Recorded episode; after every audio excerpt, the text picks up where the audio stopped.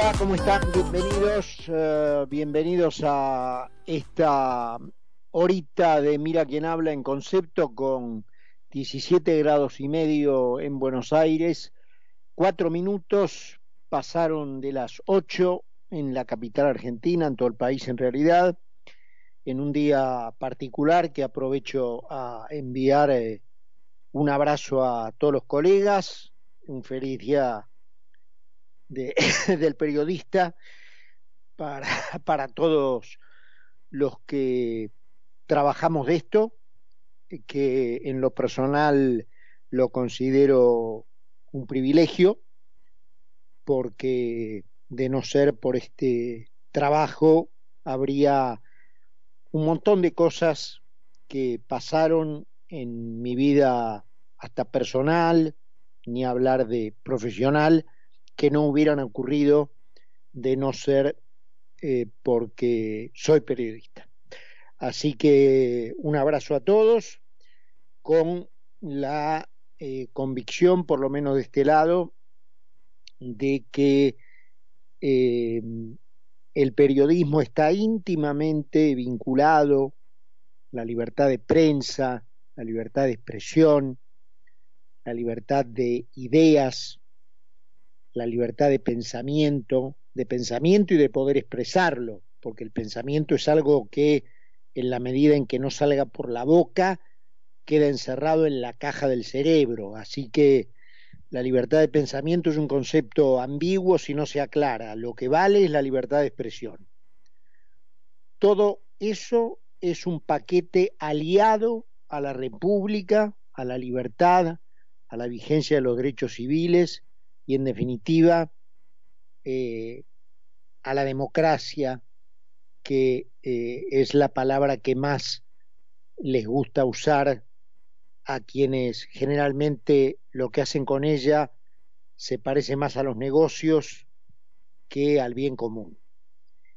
Eh, entonces, desde este lugar y desde los demás en donde me toca participar, lo que comprometo es la defensa de esa libertad y de analizar las cuestiones de actualidad, la noticia de último minuto, siempre a través del prisma de la libertad, que básicamente consiste en la estructura que los constituyentes nos dieron en la constitución original, en la constitución que los convencionales de las 13 provincias originales eh, pensaron y firmaron para finalmente dar nacimiento a la Confederación Argentina.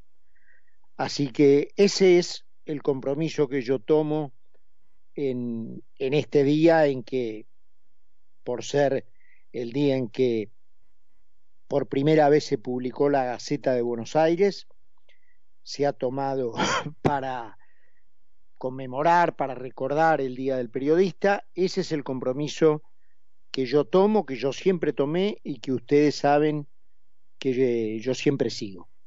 Analizar lo que pasa siempre a través de ese prisma.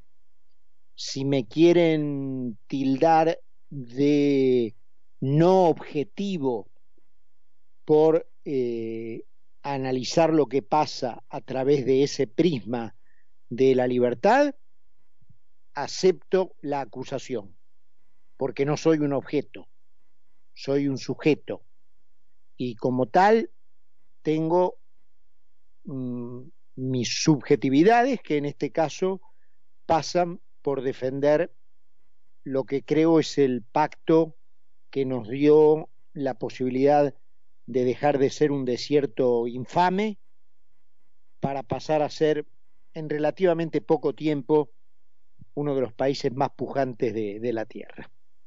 Dicho eso, eh, el panorama eh, no puede ser más desolador, ¿no? A pocos días de que cierre el plazo para la inscripción de alianzas electorales y eh, cuando el tiempo corre y las elecciones, primero las paso, luego las generales, naturalmente se acercan. Eh, y digo que no puede ser más desolador porque, para empezar por la oposición, una coalición que hace menos de un año tenía en cualquier encuesta que uno quisiera tomar la elección prácticamente ganada, hoy no se sabe si no la pierde. Por supuesto, el gobierno eh, festeja esa situación, estimula a que esa eh, característica que Juntos por el Cambio decidió tomar inexplicablemente, ahora vamos a hablar un poquito de eso, pero siga profundizándose porque a ellos les conviene, es la única posibilidad que tienen de que un gobierno eh, indeseable, corrupto, ladrón, eh, que ha sumido a la Argentina en la mayor miseria y en la mayor vergüenza que eh, de las cuales hasta otros países se hacen eco, cargándonos en las canchas de fútbol, tirando como papelitos para recibir a sus equipos a lo que nosotros usamos como moneda, lo que nosotros usamos como billetes, los hinchas extranjeros que vienen a ver a sus equipos a la Argentina, eh, utilizan esos billetes como papelitos de colores para darle la bienvenida al ingreso a la cancha a sus equipos favoritos. Llegar a ese nivel de gaste que ciudadanos de otros países que están lejos de ser países centrales eh, te obliguen a comerte ese gaste eh, porque un gobierno, em, y no me refiero a este, sino al que implantó la cultura peronista, que, que lamentablemente se impuso en la Argentina hace 80 años, nos ha hecho caer en una decadencia miserable, debería ser eh, argumento suficiente para que nunca más una una idea de esta naturaleza tenga posibilidades electorales. Pero lamentablemente los hechos demuestran que la siguen teniendo porque los demás operan de un modo tan suicida, inexplicablemente, que hacen nacer esas posibilidades, aunque para cualquier observador imparcial le resultaría imposible de creer. ¿Por qué la oposición, y cuando digo oposición digo básicamente Juntos por el Cambio, se ha metido en esto? Yo creo que hay acá una persona, y no quiero ensañarme con ella, me refiero al jefe de, gobierno, al jefe de gobierno de la ciudad de Buenos Aires, Horacio Rodríguez Larreta, porque es el que personifica, el que encarna esa estrategia. Y yo quiero ponerme primero en el escalón de entenderlo. Él parte de la idea de que es de tal magnitud la tarea que hay que hacer para cambiar la Argentina, en eso estamos de acuerdo, que se necesita una base tan amplia, tan eh, abarcativa para sostener el cambio que hay que hacer, que la tarea de la hora es sumar. La tarea de la hora se llama sumar. Entonces, venga Margarita Stolbizer, venga Roy Cortina, venga Lustó, venga Manes, venga Em, eh, eh, Ricardo López Murphy, venga Esper, venga Schiaretti, venga, vengan todos. Porque acá la base que se precisa para hacer los cambios necesarios es tan grande que si no la logramos juntar, no vamos a poder avanzar. Yo tengo contra eso dos argumentos principales. Uno de carácter numérico, frío, estadístico, que se encuentra en la historia de los últimos 16 años.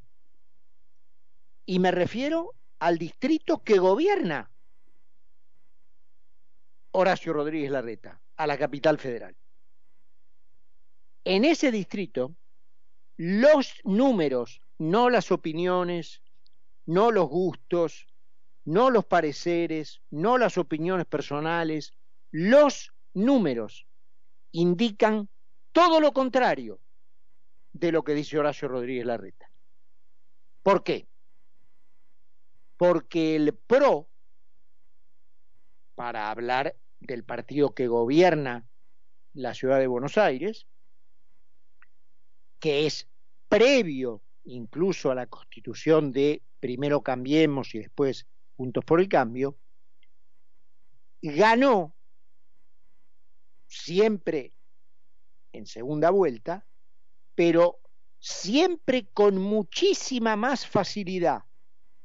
Cuanto más puro fue, y permítanme el uso de esa palabra puro, que cuando buscó aliados, que cuando buscó, para usar la terminología de Horacio Rodríguez Larreta, cuando buscó sumar.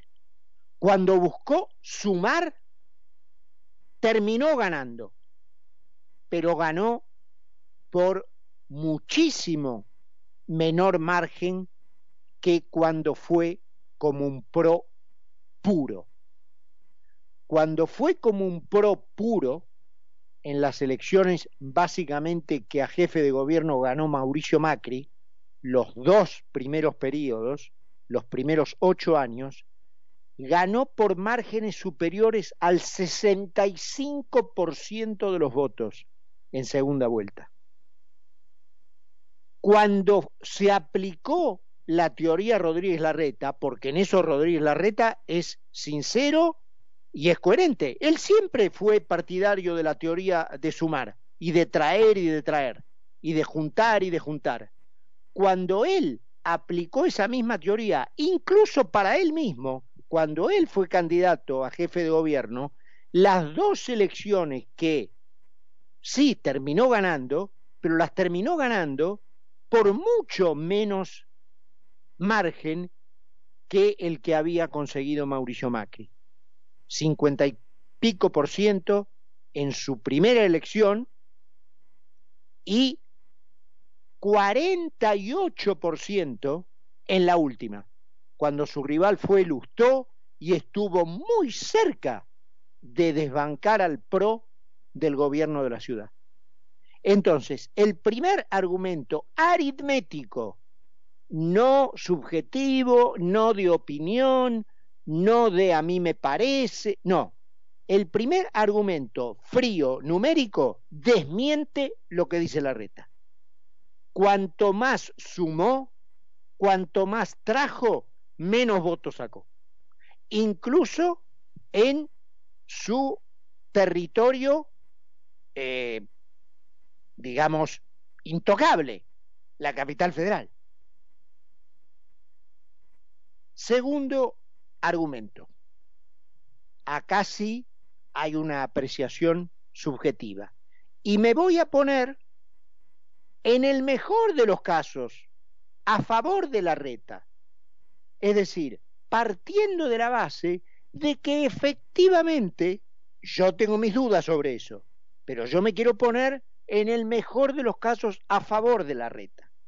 Y decir que la reta efectivamente quiere un Estado más chico, quiere una vida privada más grande, quiere eh, derechos civiles ampliados, quiere respeto a los derechos individuales, quiere un Estado más chico, no quiere empresas estatales, eh, quiere una disminución drástica del gasto, quiere una disminución drástica de la dimensión del Estado.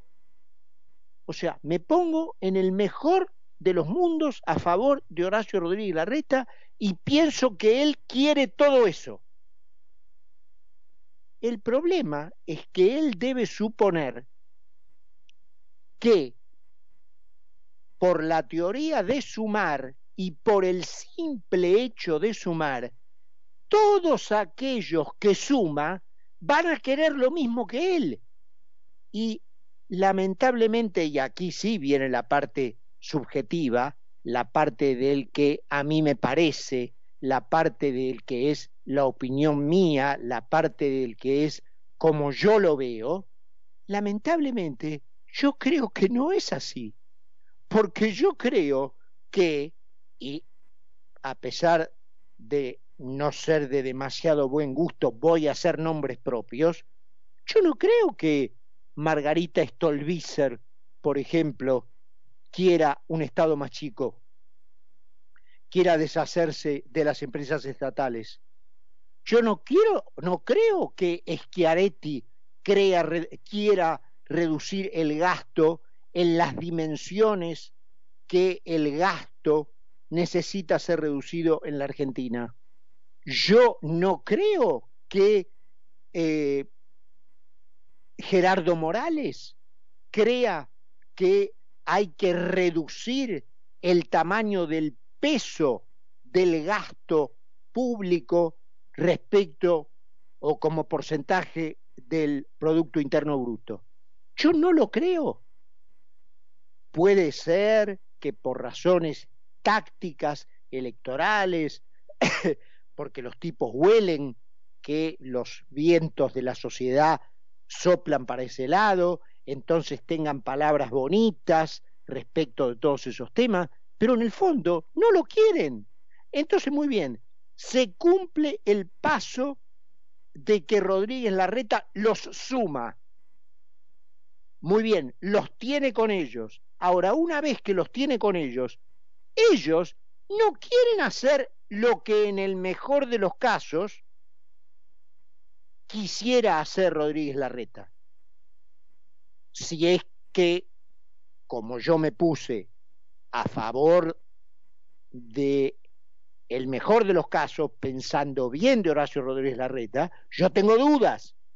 Yo, yo tampoco estoy totalmente convencido de que Horacio Rodríguez Larreta sea un cruzado de el privatismo en la Argentina, porque lo que hay que resucitar en la Argentina es la vida privada, es la vida de los ciudadanos, a los que, ahora que está de moda la palabra, a los que hay que empoderar es a los ciudadanos, a los que hay que devolverle la soberanía sobre sus vidas, es a la gente. Y yo, recién, para el ejemplo teórico, lo que hice fue ponerme en el mejor de los supuestos a favor de creer que Horacio Rodríguez Larreta cree eso también. Pero la verdad, si tengo que ser sincero con ustedes, en el fondo yo lo dudo mucho. Yo lo dudo mucho.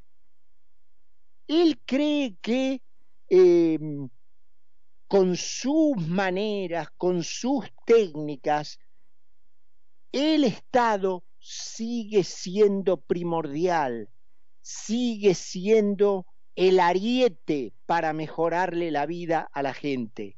No, la gente se tiene que mejorar la vida sola a partir de que el Estado cree condiciones para que la economía privada, fundamentalmente a partir de inversiones, de emprendimientos, de generaciones nuevas, de sueños nuevos, de ideas nuevas, genere una cantidad de empleo tal que, por supuesto, venga acompañada con un nivel de salario tal que la gente se pueda dar el nivel de vida que quiere y vivir donde quiera y comprarse la ropa que quiera, no que se tenga que conformar con lo que le dan.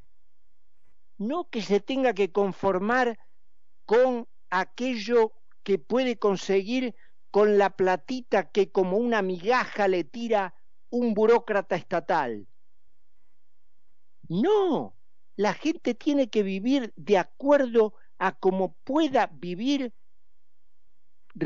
respecto de su esfuerzo, de, su, eh, de sus ganas de progresar, de sus ganas de eh, perfeccionarse, de sus ganas de ir para adelante. Y por supuesto todo eso en un contexto en donde el Estado, al contrario, retire obstáculos de la vida privada de la gente, retire peso de las espaldas de la gente, para que la gente pueda llevar adelante sus sueños sola. Y por supuesto, los que tienen más capacidad de inversión, abran fuentes de trabajo, abran fábricas, abran emprendimientos, abran la provisión de servicios, y todo eso requiera empleados, todo eso requiera mano de obra que le permita pagarle a la gente buen salario y con ese salario que la gente haga lo que quiera, que mande a sus chicos al colegio que quiera, no que me tenga que bancar la vida que me diseña otro, porque ese otro, a través del límite que me pone con la migaja que me tira desde el Estado, es hasta a donde a mí me permite llegar. No, ese sistema hay que terminarlo. Ese sistema de que la gente viva de acuerdo a lo que un burócrata estatal decide cómo tenés que vivir. Hay que terminarlo, hay que pasar al otro sistema. Hay que pasar al sistema en que la gente viva como quiera vivir. Y para eso la gente debe ser independiente y para ser independiente debe tener un ingreso suficiente que le permita ser independiente. Porque si vos no tenés un ingreso suficiente en retribución de tu esfuerzo, de tu estudio, de tus conocimientos, no vas a ser independiente. Vas a depender de aquel que te pueda tirar un mango. Entonces, primero yo tengo dudas si Horacio Rodríguez Larreta está a favor de ese cambio cultural. Pero poniéndome en el mejor de los casos a favor de él y creyendo que sí quiere ese cambio cultural, la pregunta es, a todos esos muchachos que él quiere sumar, bajo la estrategia de que eh, el cambio que hay que hacer es tan grande que la base de sustentación tiene que ser muy amplia. ¿Quieren hacer ese cambio? ¿Quieren salir de la idea de que el Estado diseñe la vida de la gente para que sea la gente la que diseñe su propia vida? Porque ese es el, ese es el, el modelo que está en discusión, ¿eh? Eso es lo que se decide. O seguimos en un modelo en donde la vida de los ciudadanos está básicamente diseñada desde la burocracia estatal o pasamos a un modelo en donde la vida de los ciudadanos está básicamente diseñada por los ciudadanos mismos. Esa es toda la gracia. Eso es todo el cambio. Y para hacer ese cambio hay que modificar muchas cosas el candidato que diga que ha encontrado la fórmula mágica para cambiar de lugar el objeto X del lugar A al lugar B, sin mover el objeto X del lugar A al lugar B, está directamente loco porque para mover el objeto X del lugar A al lugar B, ¿saben lo que hay que hacer? Agarrar el objeto X y moverlo del lugar A al lugar B. El que diga que puede hacer eso sin producir el movimiento, además de loco, miente. Entonces, el daño que se ha autoinfligido juntos por el cambio, bajo la idea de que sumar implica tener más, es inexplicable. A veces menos es más. Y para redondear, me remito a lo que no es una opinión, a los números fríos de las elecciones de los últimos 16 años en el territorio por excelencia del PRO. Cuanto más claras fueron las ideas, cuanto más eh, claro estuvo el perfil de qué era lo que se le ofrecía a la gente, más fácil ganó el PRO las elecciones en la ciudad de Buenos Aires, por índices superiores al 65% en segunda vuelta. Cuanto más difuso fue esa idea, cuanto más vagos fueran las, los lineamientos que se le proponían a la gente, que fueron justamente las dos elecciones que ganó Horacio Rodríguez Larreta, por más bajo margen ganó la elección. La terminó ganando, pero por muchísimo menos votos. Entonces, hasta la aritmética electoral dice que Horacio Rodríguez Larreta está técnicamente equivocado en eso. Que este error de estrategia, de táctica, le haya dado o le esté dando a un gobierno indeseable siquiera la posibilidad de competir en una segunda vuelta, es un acto que roza lo criminal y que será y que si sucede pesará por mucho tiempo en las espaldas de lo que hoy es la oposición. Ocho y media en Buenos Aires, 17 grados, vamos a la pausa y estamos de regreso. Carlos Mira y Carlos Poncio hacen Mira quien habla por concepto 955. Hacer la ampliación más grande del subterráneo de Buenos Aires en los últimos 60 años, sin parar la ciudad y conectando a 300.000 personas, es una buena idea, pero es solo el principio. Techint Ingeniería y Construcción, el ingenio que lo hace posible. Somos PAE, líder global de energía. Ofrecemos productos y servicios a la industria y